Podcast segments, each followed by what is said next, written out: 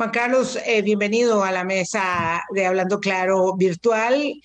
Eh, hace tiempo que no conversamos porque, por supuesto, las tareas de Juan Carlos Hidalgo como analista de políticas públicas eh, internacionalmente y también aquí en el país, pues evidentemente se dieron paso a toda esa intensa actividad política, aunque tiene un espacio, no sé si lo va a mantener todavía en una emisora colega, no sé si ahora va a mantener con esta actividad enorme, con este pleito que se ha comprado muy, muy grande de dirigir al Partido Unidad Social Cristiana en una etapa donde parece, tiene usted el convencimiento de eh, efectivamente poder transformar una estructura como esta. Mm, primero quiero saludarlo y hablar un poquito sobre quién es Juan Carlos Hidalgo. Buenos días.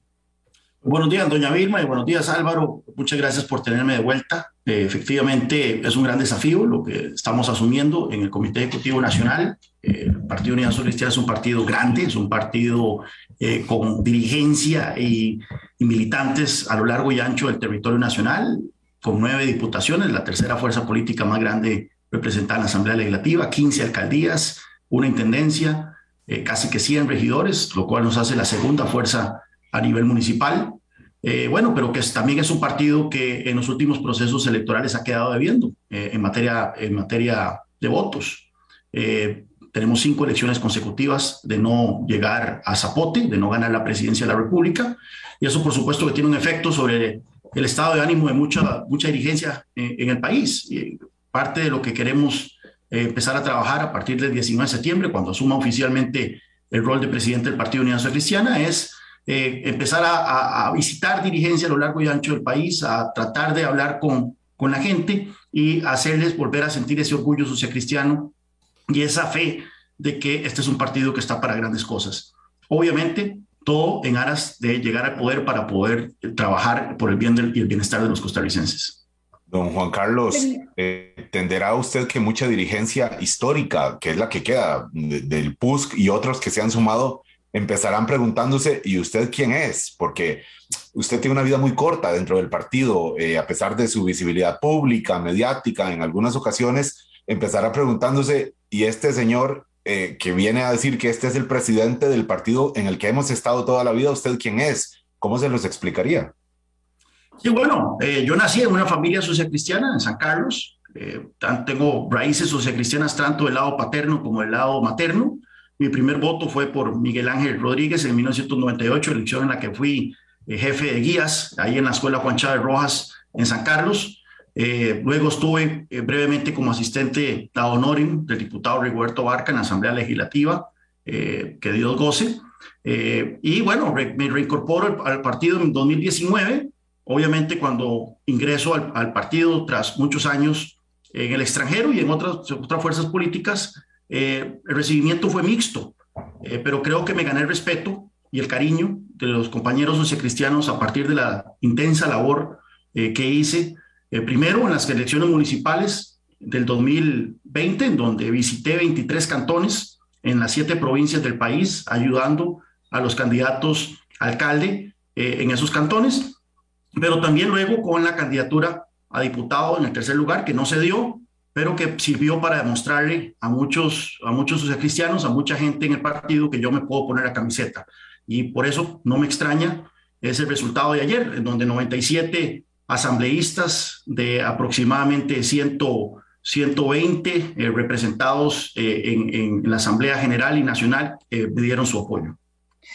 Bueno, vamos ahí, a eso que está señalando usted, Juan Carlos porque esos 97 votos estuvieron eh, precedidos, cocinados, como es en política, nada, nada más natural y normal, de una negociación. Y además con un aspirante que se dio, que nada más y nada menos es el diputado Horacio Alvarado, reconocidísimo alcalde de décadas eh, en, en Belén y en la estructura del Partido Unidad Social Cristiana. Entonces, eh, cuando usted dice que se ganó el cariño, bueno, eso no lo vamos a poner en duda porque usted lo está afirmando de manera muy categórica, pero evidentemente hubo una negociación Eh, usted había intentado la tercera diputación Josefina y eso era prácticamente imposible en, la estructura del partido y en la condición, digamos, político-electoral de la agrupación. Pero lo cierto es que ahora, eh, ¿en qué se sustentó esa negociación? ¿Cómo es que alguien que tiene tanto y ha tenido tradicionalmente tanto poder como Horacio Alvarado dice, me hago a un lado para que el presidente sea Juan Carlos Hidalgo? Bueno, yo creo que esa negociación eh, nace a partir de la realización de que hay un gran apetito de cambio a nivel de las bases y la militancia del Partido Unión Cristiana. Yo duré dos semanas en esta campaña por la presidencia, apenas anuncié mis intenciones eh, dos semanas antes de la Asamblea Nacional, ya desearía que yo toque todas las campañas fueran así de breves, eh, pero bueno, tuve la oportunidad de llamar a los 70 asambleístas nacionales y muchos de los asambleístas generales. Fui a visitarlos en Heredia, fui a visitarlos en Cartago, en Alajuela, en Guanacaste, hice una gira, en Punta Arenas, y noté que hay un gran nivel de apoyo al mensaje eh, reformista y modernizador eh, que eh, respaldaba mi candidatura. Así que eventualmente tuvimos ese acercamiento con el grupo encabezado por don Horacio Alvarado, quienes reconocieron que este, era en aras del interés del partido unir fuerzas alrededor de la candidatura de este servidor. Y bueno, hicimos una, una negociación, una negociación que me alegra muchísimo. Eh, tenemos un comité ejecutivo muy interesante, muy fuerte. Vea usted que el promedio de edad de los 10 miembros del comité ejecutivo es 35 años, así que con eso estamos proyectando esa nueva unidad, una nueva unidad joven, una nueva unidad eh, reformista que queremos empezar a trabajar a partir del 19 de septiembre. Y, y sí, don Horacio eh, muy, eh, muy, habla muy bien de él, de poner su aspiración personal y permitir que compañeros de su grupo pudieran incorporarse a esta papeleta en consenso que logramos presentar ayer. Es un hecho, Juan Carlos Hidalgo, que usted tiene ese de poder, de poder político, y eso me parece que es, eh, debo contextualizarlo, es adecuado, es plausible, es deseable cuando se está en una agrupación política. Y es muy joven, evidentemente, también para la media, digamos, de, de lo que se acostumbra, eh, y yo diría que en el Partido Unidad Social Cristiana eso es significativo, el golpe de timón a los efectos eh, generacionales que se viene dando.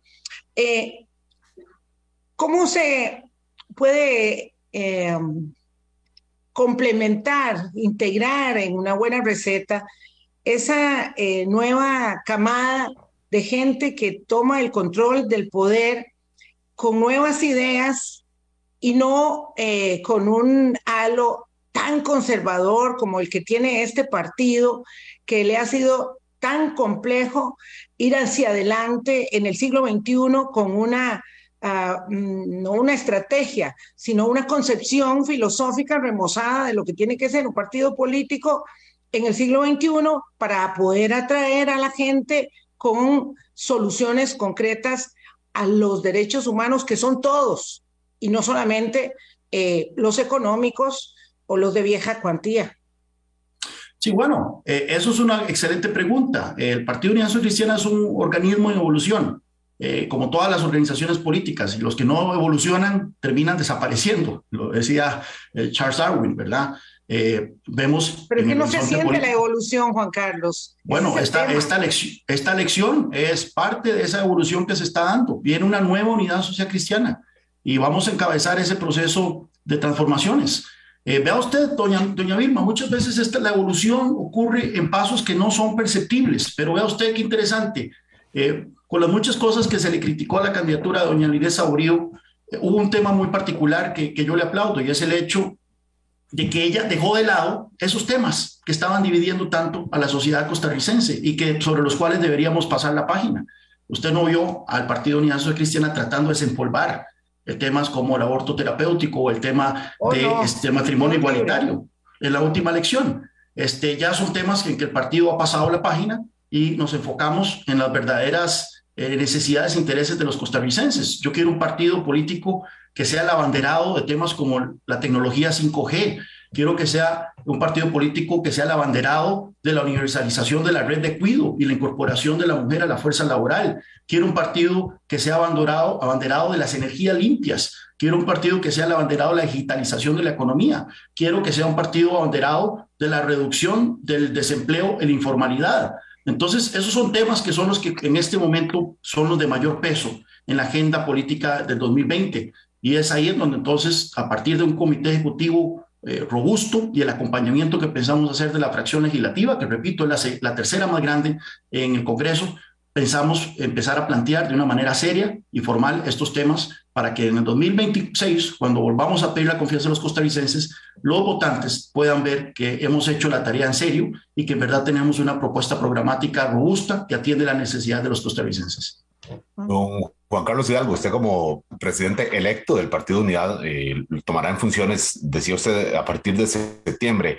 Le escucho decir que es un partido en evolución, que hay temas eh, que, que ya ustedes pasan la página, eh, y que hay que ir adelante con algunos temas de modernidad. Y para no entrar en los temas culturales, de tinte religioso, mm, específicamente como ejemplo menciono lo de energías limpias. Yo también. Eh, usted dice esto, Juan Carlos, energías limpias, y estamos hablando de un partido que en la última gestión, cuyos diputados eran los representantes, por supuesto, más visibles de, la unidad en, los, eh, en el último cuatrienio, en realidad abogaban por, por una economía bastante lejos de, la economía limpia como se plantea en estos momentos. Eh, ¿Y cómo, hará para, para, para no sé, quizá la palabra no sea imponer, pero convencer de que esta es la ruta en un partido en donde hay una visión, una visión de, de, del, desarrollo de la economía todavía basado en, energías eh, sucias o, que se habla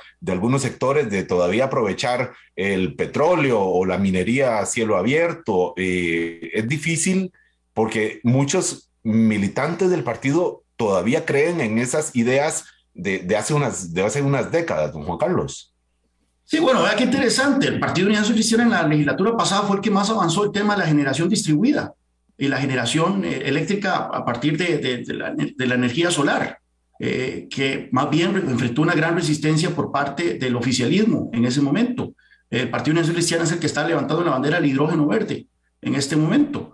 Eh, una cosa es la retórica y otra es la realidad. Eh, por toda la retórica que nos llenó los gobiernos del PAC sobre transición energética y a todo el país más bien se carbonizó en los últimos ocho años. ¿Por qué? Porque el alto precio de la electricidad movió a muchos consumidores, tanto industriales como comerciales e incluso eh, casas, eh, consumidores domésticos, los movió al uso eh, de gas natural para sus necesidades de energía. Y entonces, si usted ve la matriz energética del país, más bien en los últimos ocho años nos hemos carbonizado a pesar de todos los viajes al exterior del presidente, del entonces presidente Carlos Alvarado, recibiendo premios sobre medio ambiente. Entonces, la verdadera transición energética parte por hacer más barata estas esta, fuentes de energía alternativas. Y es ahí en donde entonces tenemos que hacer cambios de política pública para enfrentar esos desafíos. Y es por eso que es tan importante también la democratización de la generación eléctrica que ha venido impulsando el Partido Unidad Social que es algo que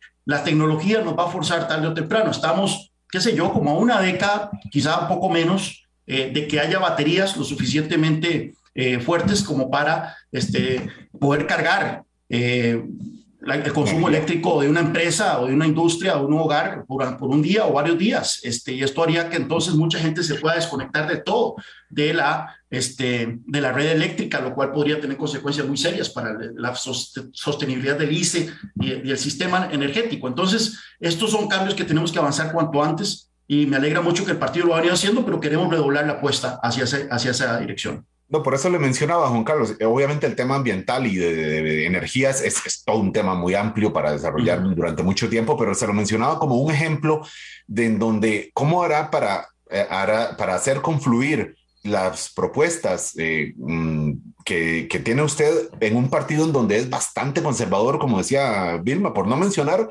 los temas ahí sí de, de orden cultural que, algunos sectores quisieran ahí sí devolver la página y están militando en su propio partido, Juan Carlos. Yo, la verdad es que yo no veo esa resistencia a cambio. Este, nuevamente, ayer el, el apoyo contundente que recibió este Comité Ejecutivo Nacional, creo yo que es una muestra eh, fehaciente eh, de ese apetito por cambio que existe en este momento en el Partido Unidad Social Cristiana, un comité ejecutivo con un promedio de edad de 35 años, eh, viene una nueva unidad. Eh, somos una nueva unidad moderna, una nueva unidad renovada, pero esos cambios tienen que venir de la retórica a los hechos, ciertamente. Y vamos a empezar entonces sí por un trabajo bastante exhaustivo de, primero, revisión de los estatutos eh, para reformar la forma en que se eligen los candidatos a diputado, entre otras cosas, y también este, a nivel programático vamos a reactivar las secretarías del partido, que son como los ministerios que tiene el Comité Ejecutivo eh, Nacional, de tal forma que a partir de estas secretarías empecemos a desarrollar una oferta programática en materia ambiental, en materia social, en materia económica, que nos posicione en la discusión nacional de tal forma que llegado el 2026, cuando tengamos la elección nacional próxima, el electorado sepa muy bien dónde está parado el, Partido Unidad Cristiana y sepa que nosotros tenemos las propuestas correctas para los desafíos del siglo XXI, ya ni tanto el siglo XXI, en la segunda década del siglo XXI. Vamos a hacer una, pausa. La primera, él es Juan Carlos Hidalgo, presidente electo del Partido Unidad Social Cristiana, que nos acompaña hoy.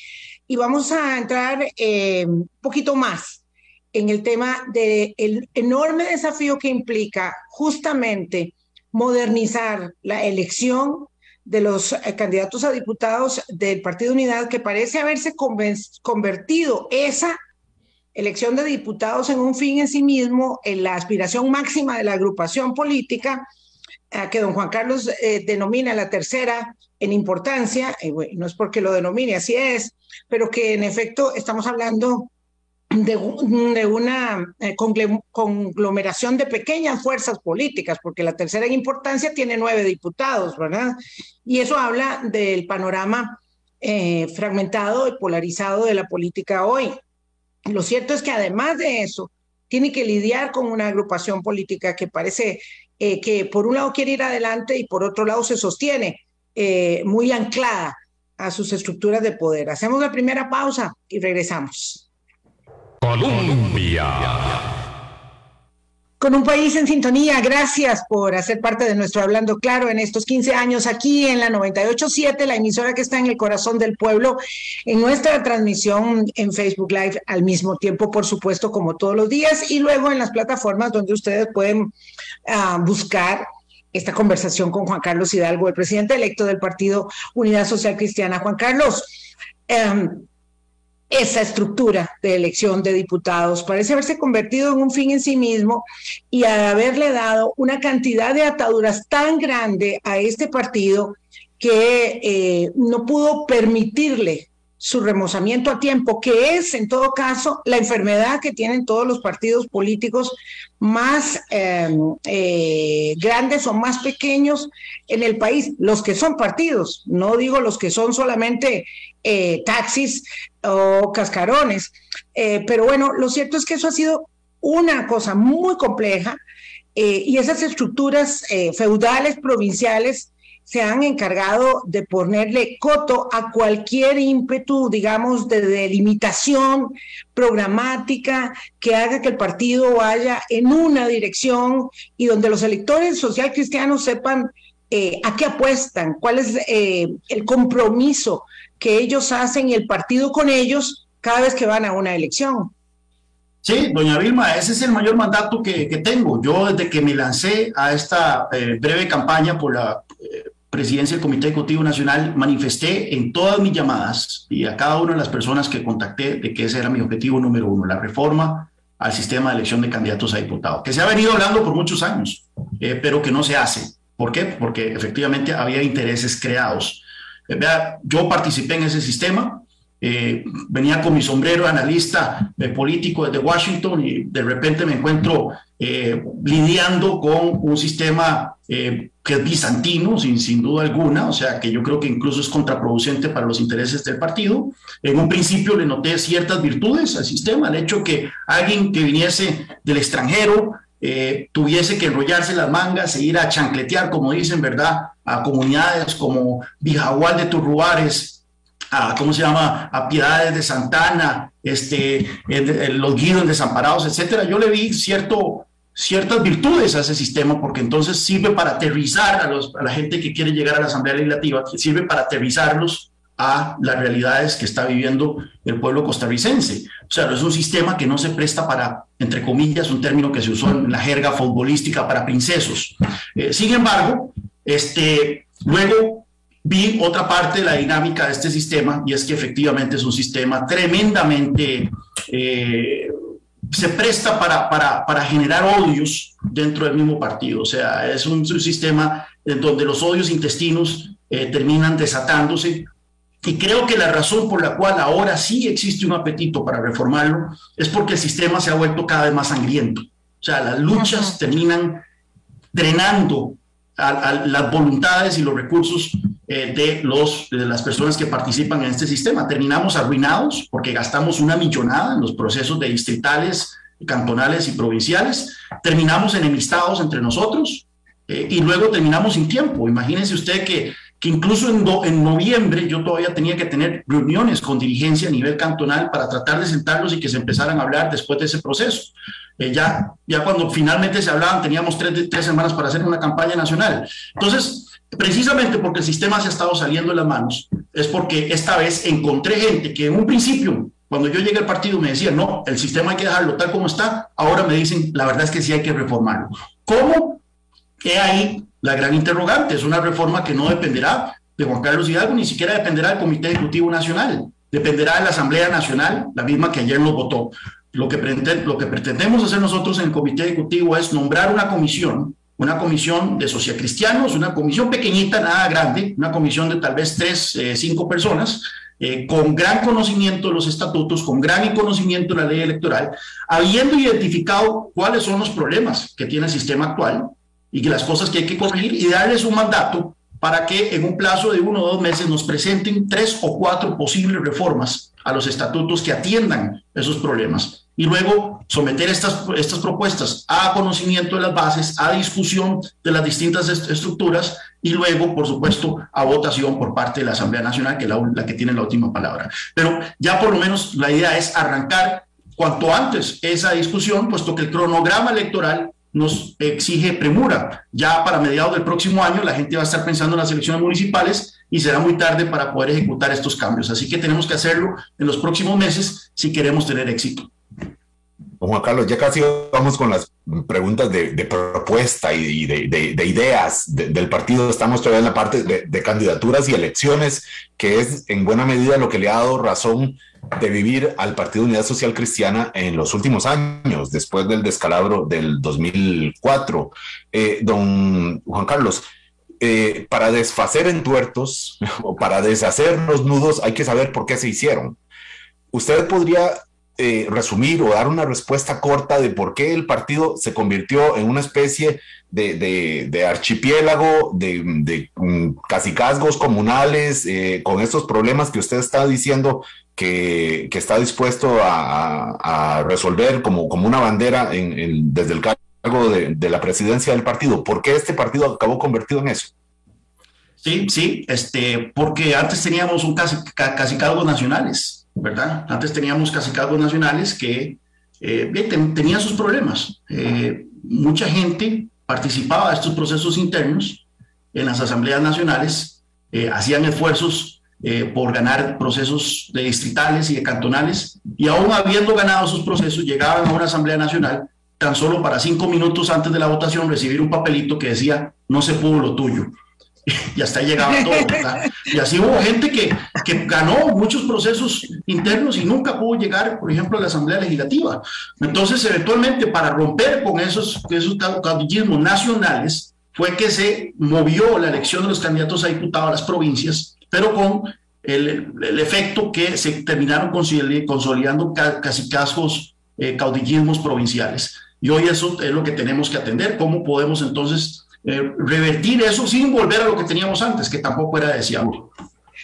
Juan Carlos, me gusta mucho llegar a este punto donde podemos eh, hundir el dedo en la llaga, porque este problema que tiene la unidad, que tiene mm, digamos, sus particularidades, pero también similitudes con lo que sucede en Liberación Nacional, eh, propio de los, de los mm, vamos a ver, de las quejumbres de llegar a ser una persona adulta, mayor. este, no aparece un dolor aquí y, sin uno por allá. Entonces, aquí, tan peligroso el, el, y el caudillismo, eh, único, vertical, como estos pequeñitos caudillos que se instalaron en las provincias eh, o en el caso de Liberación Nacional en las alcaldías y toman el control del cuerpo entero. Entonces, a mí no me preocupa que no existan los procedimientos, los mecanismos estatutarios, reglamentarios e incluso los modelos políticos en otros presidencialismos que sirvan para mejorar la elección de los diputados. Lo que me parece preocupante es que a la hora de llegada la gente diga sí quiero cambio, pero sabe que mejor no, mejor muchas gracias porque puedo perder el control. Y este partido es muy notorio, ¿verdad?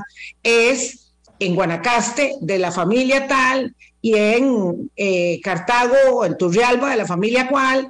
Entonces, ahí es donde hay una enorme dificultad para que gente joven, nueva, que quiera atreverse, que ya es mucho decir, a incursionar en, político en política partidaria, en un partido eh, constituido, formal y, añejo, eh, lo cual es lo que es, pueda animarse. Sí, eh, sí, doña Vilma, yo creo que efectivamente sí, existe esa lectura y, y yo hasta hace unas semanas tal vez yo compartía esa lectura, pero qué interesante, vieras que cuando yo empecé a hacer esta campaña eh, para la presidencia del Comité Ejecutivo Nacional, empecé a llamar a muchos asambleístas, este, y existe esa percepción de que los asambleístas responden a un cacique provincial, eh, pero verás que, verás que resultó que no, miras que había muchos asambleístas allá afuera que tenía criterio propio y que estaba muy molesto con la manera en que se ha venido manejando eh, el partido, no a nivel del Comité Ejecutivo Nacional, sino en esta esta dinámica eh, de elecciones internas eh, que, tenemos desde hace eh, más de una década.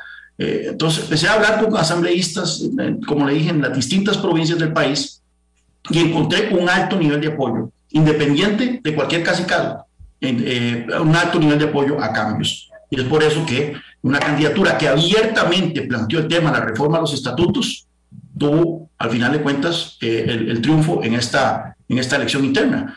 Así que no estoy tirando las, las campanas del vuelo. Eh, obviamente queda la parte más difícil, que es pasar de la retórica a los hechos, pero ya logramos un gran paso, que es tener un comité ejecutivo eh, totalmente casado con la idea de hacer estos cambios. ¿Qué, mm, modelo, si pudiera mm, este, explicarlo, describirlo, eh, aunque sea someramente, ¿a usted le parece que es adecuado para nuestros partidos políticos. Usted conoce muy bien eh, sistemas políticos en la región y más allá. ¿Cuál es el modelo que nos puede servir a nosotros para sacarnos de este atolladero? Sí, ¿estamos hablando a nivel nacional o estamos hablando a nivel de, del partido? Nacional, sí, como partido, digamos. ¿qué, ¿qué, forma de elección de diputados? Porque también como país debiéramos avanzar a, eh, ello, pero, pero como partido. Sí, bueno, eh, yo no creo que hay sistema perfecto. ¿Verdad? No creo que hay sistema perfecto. Si estamos hablando de una reforma electoral nacional, eh, creo que tal vez el sistema de listas abiertas es un sistema que eh, sea el más conveniente, en donde la gente sí vote por un partido, pero en la misma papeleta escoja eh, el nombre de la persona de esa lista que brinda el partido, para la cual quiere que vaya en el primer lugar o en el segundo lugar o en el tercer lugar. Y al final entonces la gente que llega al Congreso es la gente más votada, no la gente que tuvo que ajustarse a una lista en un proceso interno. Eso también tiene sus demoles, uno se pone a competir con sus propios compañeros de partido, al final de cuentas por votos.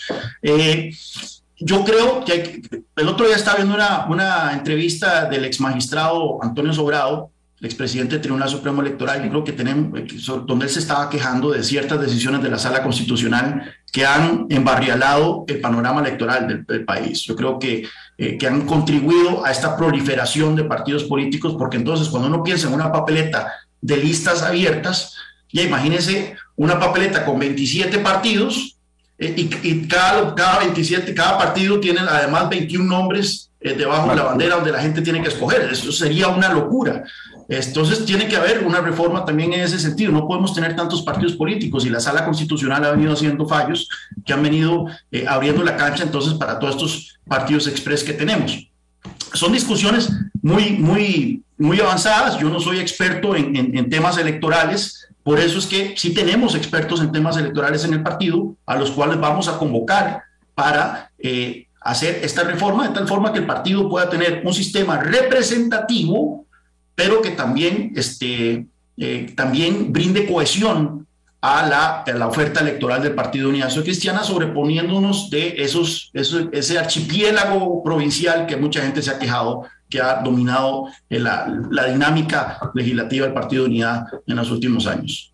Para hacer esa reconstitución, esa reconfiguración, ¿qué ventaja tiene la unidad sobre Liberación Nacional? Bueno, tenemos en este momento el apetito de cambio. Eh, tenemos un mandato claro de la Asamblea Nacional de cambio, mientras que en el Partido Liberación Nacional vemos que hay figuras que se aferran a las estructuras de poder, que se resisten al cambio, que quieren seguir repitiendo las mismas recetas que nos han llevado a tres elecciones consecutivas de derrotas. Nosotros estamos tomando nota del último proceso electoral. Sabemos que haber quedado quintos en, el voto popular es un fracaso. Sabemos que no haber llegado a una segunda vuelta, a pesar de que estuvimos en las encuestas eh, de segundos por un gran periodo de la campaña, también constituye un fracaso. Sabemos que no haber aumentado la cantidad de diputados eso se puede ver como un, como un fracaso. Entonces estamos tomando nota y es por eso que el Comité Ejecutivo actual realizó un proceso de consulta junto con la Fundación Conrad Adenauer para preguntarle a las bases del partido exactamente qué sentían ellos que había salido mal. Y bueno, recibimos observaciones muy puntuales eh, que se van a incorporar dentro de esta eh, dentro, de este, dentro de este proceso de cambio, dentro de esta agenda programática que vamos a empezar a ejecutar desde el nuevo Comité Ejecutivo Nacional hambre de cambio que menciona usted, don Juan Carlos, es inevitable comparar el PUSC con el PLN, ¿verdad? Han sido, eh, claro, han convivido toda la vida en este país, pero más allá de las estructuras, de las candidaturas, de, de los cargos, de cómo se reparten, la pregunta que, que, obviamente quizás considera usted es lo más importante es qué piensa el PUSC ahora, qué cuál es el pensamiento y qué propone el PUSC para no convertirse simplemente en eso, un vehículo de, obtención de, cargos de poder. Y ahora que menciona esto del trabajo de la Conrad Adenauer, incluso la propuesta de, cambiar de, nombre del partido, ¿verdad? Partido Unidad. Entonces, mm, e, es como quitarle la parte social cristiana que le da algún elemento eh, ideológico, como debe ser un partido político, pero entonces la pregunta es eso, ¿qué está proponiendo este Partido Unidad o cuando se llame así, o Partido Unidad Social Cristiana como es ahora? ¿qué, ¿Para qué? ¿Qué pretende? ¿Qué, ¿Qué tipo de pensamiento tiene este partido, Juan Carlos? Sí, Álvaro, hablando de poner el dedo en la, en la llaga. E, efectivamente, eh, eso fue una observación que se hizo en este proceso de consulta que hizo, hizo alguna gente, cambiarle el nombre del partido, quitar la parte eh, de unidad social, de la parte de social cristiana al, nombre eh, de la organización. eso no dependerá de, de, mí ni del comité ejecutivo, dependerá de la Asamblea Nacional si alguien quiere llevarlo ahí. Yo personalmente no estoy a favor de eso. yo creo que siempre es bueno que un partido político diga en su nombre exactamente qué es lo que cree. Partido Unidad Social Cristiana, somos social cristianos, lo cual me lleva a la segunda parte o la primera parte de su pregunta. ¿Qué es el social cristianismo? Tenemos una carta ideológica que es la Carta eh, Social Cristiana Costa Rica, elaborada en el 2017, que es un documento muy rico, es un documento eh, bastante contundente sobre cuáles son los principios de acción política del Partido Unidad Social Cristiana, pero no hemos sabido comunicar esos esos principios a la opinión pública y no hemos sabido proyectar esos principios, traducir esos principios a propuestas de política pública concretas. la elección pasada creo que el gran fallo que tuvo la Unidad Social Cristiana es que evitamos tomar posiciones sobre muchos temas. Eh, y eso no es del agrado del electorado que quiere respuestas contundentes. Somos un partido que cree en la economía de mercado, creemos en principios de la libertad económica, pero también con un fuerte componente de justicia social. Creemos que tiene que haber un rol activo del Estado atendiendo a las personas que no pueden salir por sí mismas. Creemos en el principio de subsidiariedad del Estado. ¿Qué quiere decir eso? que en primera instancia el sector privado es el que tiene que atender las diferentes áreas de acción económica eh, del, y productivas de un país, pero en aquellas áreas en donde el sector privado no puede o no, o no sabe hacer las cosas bien, ahí es donde entonces hay un rol del Estado. Por eso es que no somos un partido estatista, somos un partido que cree en la iniciativa privada, pero sí que ha tenido a lo largo de los años esa vocación por políticas sociales robustas. Creemos que la mejor política social es una economía en crecimiento, una economía en donde el costo de vida esté controlado, una economía donde se genere mucho empleo, pero también donde haya instituciones sociales que atiendan a los más necesitados. Entonces, ¿cómo traducimos esos, esos principios socialcristianos que están contenidos en nuestra carta en política ambiental, en política económica, en política social, en política de telecomunicaciones, pues bueno, es ahí en donde este comité ejecutivo piensa activar las secretarías de tal forma que esos sean los órganos para traducir esa carta social cristiana a propuestas concretas que sean entendibles y potables para el público costarricense. En pocas palabras, Juan Carlos, sería cuestión de dotar de contenido a la acción política del partido, porque claro, ahí es donde está la desnutrición severa que nosotros, eh, los electores, ¿verdad? Y ahí lo decía doña Cinia Durán, salimos en carrera de los dos partidos, porque, porque se vaciaron de contenido, nadie sabía de qué estaban hablando. Y a propósito de ello, eh, quisiera plantearle eh, este tema que Álvaro lo señaló al principio, ¿verdad? de las dicotomías que el Partido Unidad muestra siempre. Es decir, cuando hay un diputado que quiere luchar por la generación distribuida, hay otro que está pugnando por la exploración y la explotación petrolera. Cuando hay una diputada que dice, vámonos con 1.500 millones de eurobonos al año para poder establecer una hoja de ruta con el gobierno de la República, hay otra que dice, no, 6 mil millones se cheque de una vez. Dos diputadas en una misma comisión, en un mismo día, y uno dice, pero ¿cuál partido, cuál partido unidad es este? ¿Verdad? Yo no digo que tenga que haber eh, posiciones monolíticas en todo, pero es que el Partido Unidad siempre es eh, unos monstruos de pequeñas cabezas. Entonces, ya la gente no sabe a qué atenerse. Entonces, usted habla de una circunstancia y aquí don Rodrigo Rivera dice, no, no, es que la unidad social cristiana en manos de Juan Carlos Hidalgo, se lo voy a leer así, lo que quiere es vender la caja, desmantelar el código del trabajo, desregular las protecciones, cerrar las universidades estatales, este, porque claro, porque la, pinta, digamos, de, de, liberal, de liberal suya es la que, la que es, pero ellos lo, lo traducen de esa manera. Expliquémosle a Rodrigo. No, eso es crear un hombre de paja. Nadie está planteando aquí privatizar la caja, ni cerrar las universidades, ni abolir el código de trabajo. O sea, la gente que, que empieza una discusión con esos argumentos simplemente no es una persona seria. Eh, aquí las propuestas del partido son eh, claras, los principios contenidos en la carta ideológica, pero sí, doña Vilma, hay una objeción que usted menciona que es muy válida. Y es que el, mismo programa Estado de la Nación señaló que la fracción legislativa de la Unidad Social Cristiana, por lo menos la anterior, era la, fracción eh, menos disciplinada en cuanto a mantener una postura única sobre los diferentes temas. Eh, ahí nos corresponderá al comité ejecutivo, y eso lo he hablado con mis compañeros del que están en la fracción legislativa, que son grandes amigos míos, eh, compartimos la lucha electoral hombro a hombro, me hubiera encantado estar con ellos en la Asamblea Legislativa, pero ahora los estaré acompañando en una diferente capacidad, que es brindándoles insumos eh, por parte del comité ejecutivo para que se tomen decisiones de consenso al interior de la fracción en lo medido de lo posible sobre estos grandes temas. Nosotros tenemos grandes profesionales en el Partido Unidad Social Cristiana, tenemos grandes economistas, grandes politólogos, grandes expertos en materia ambiental, etcétera, eh, que están ansiosos de contribuir eh, con las discusiones internas del partido. Bueno, entonces, que a través del comité ejecutivo logremos canalizar ese recurso humano ponerlo a disposición de la fracción de tal forma que la fracción tome eh, posiciones muy informadas sobre los distintos temas. Por ejemplo, uno de esos temas que acaba de pasar es el tema de los eurobonos, pero vendrán otros, como la venta de activos estatales, este, eh, jornadas flexibles, etcétera, y que entonces sí podamos llegar en la medida de lo posible a posiciones más consensuadas al interior de la fracción. Don Juan Carlos, eh, una forma muchas veces de definir posiciones es en relación con lo que hay. Y obviamente en este contexto político, lo que hay un factor muy fuerte, muy marcado, es la presidencia de Rodrigo Chávez, ¿verdad? La llegada de este gobierno tan particular, tan fuerte en su tono, eh, y, y, además con un elemento que parece que el PUSC pues se siente de alguna forma agradado, o hay figuras del PUSC incluso que se han sumado a esta, a esta, al equipo incluso, que, que obtienen cargos. El PUSC frente a este gobierno será colaborador, será crítico, porque parte de, la, esta dificultad de posiciones que mencionaba Vilma es, es también para saber cuán fuerte o no puede ser en un control político frente al gobierno.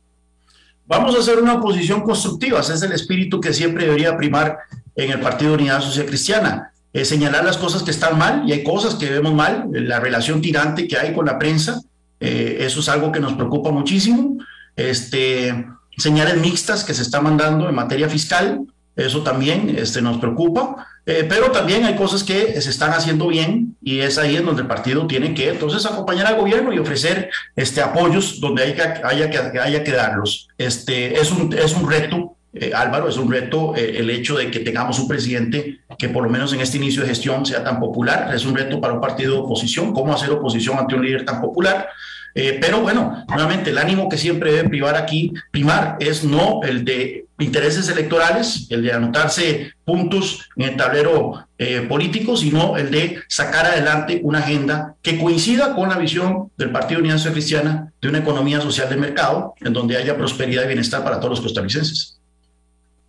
Lastimosamente, don Juan Carlos nos pidió tiempo para retirarse antes, pero tengo que decirle, Juan Carlos, en honor a la verdad, que así como hay escépticos, hay gente que se manifiesta de manera muy positiva. Eh, yo me voy a incluir en ese, en ese espectro, eh, porque ah, que haya gente que quiera participar en política, que haya gente joven, que tiene formación, que tiene experiencia, eh, y que tenga esta determinación y este ímpetu, no puede ser menos que una señal de esperanza entre tanta, tanta desolación respecto del tema de lo político partidario y de lo necesario que resulta esto para poder, digamos, aceitar las correas eh, eh, de, de, lo político, de la política y de el bien hacer en la institucionalidad democrática. De modo que le deseamos muchísima, muchísima eh, suerte, buen desempeño eh, y que pueda, digamos, convencer, porque esta es una tarea de enorme convencimiento en las estructuras y que ojalá eso pueda también correrse eh, y reflejarse en otros partidos políticos. Muchos éxitos, Juan Carlos. Muchas gracias, doña Vilma, muchas gracias, Álvaro, y esperemos estar a la altura de las expectativas. Muy buenos días. Ya podremos conversar más adelante con Juan Carlos Hidalgo sobre otros temas de la agenda nacional. Pasen ustedes, pase usted muy buenos días. Nosotros vamos a pausa y regresamos, Álvaro y yo, con ustedes para el cierre del programa. Colombia.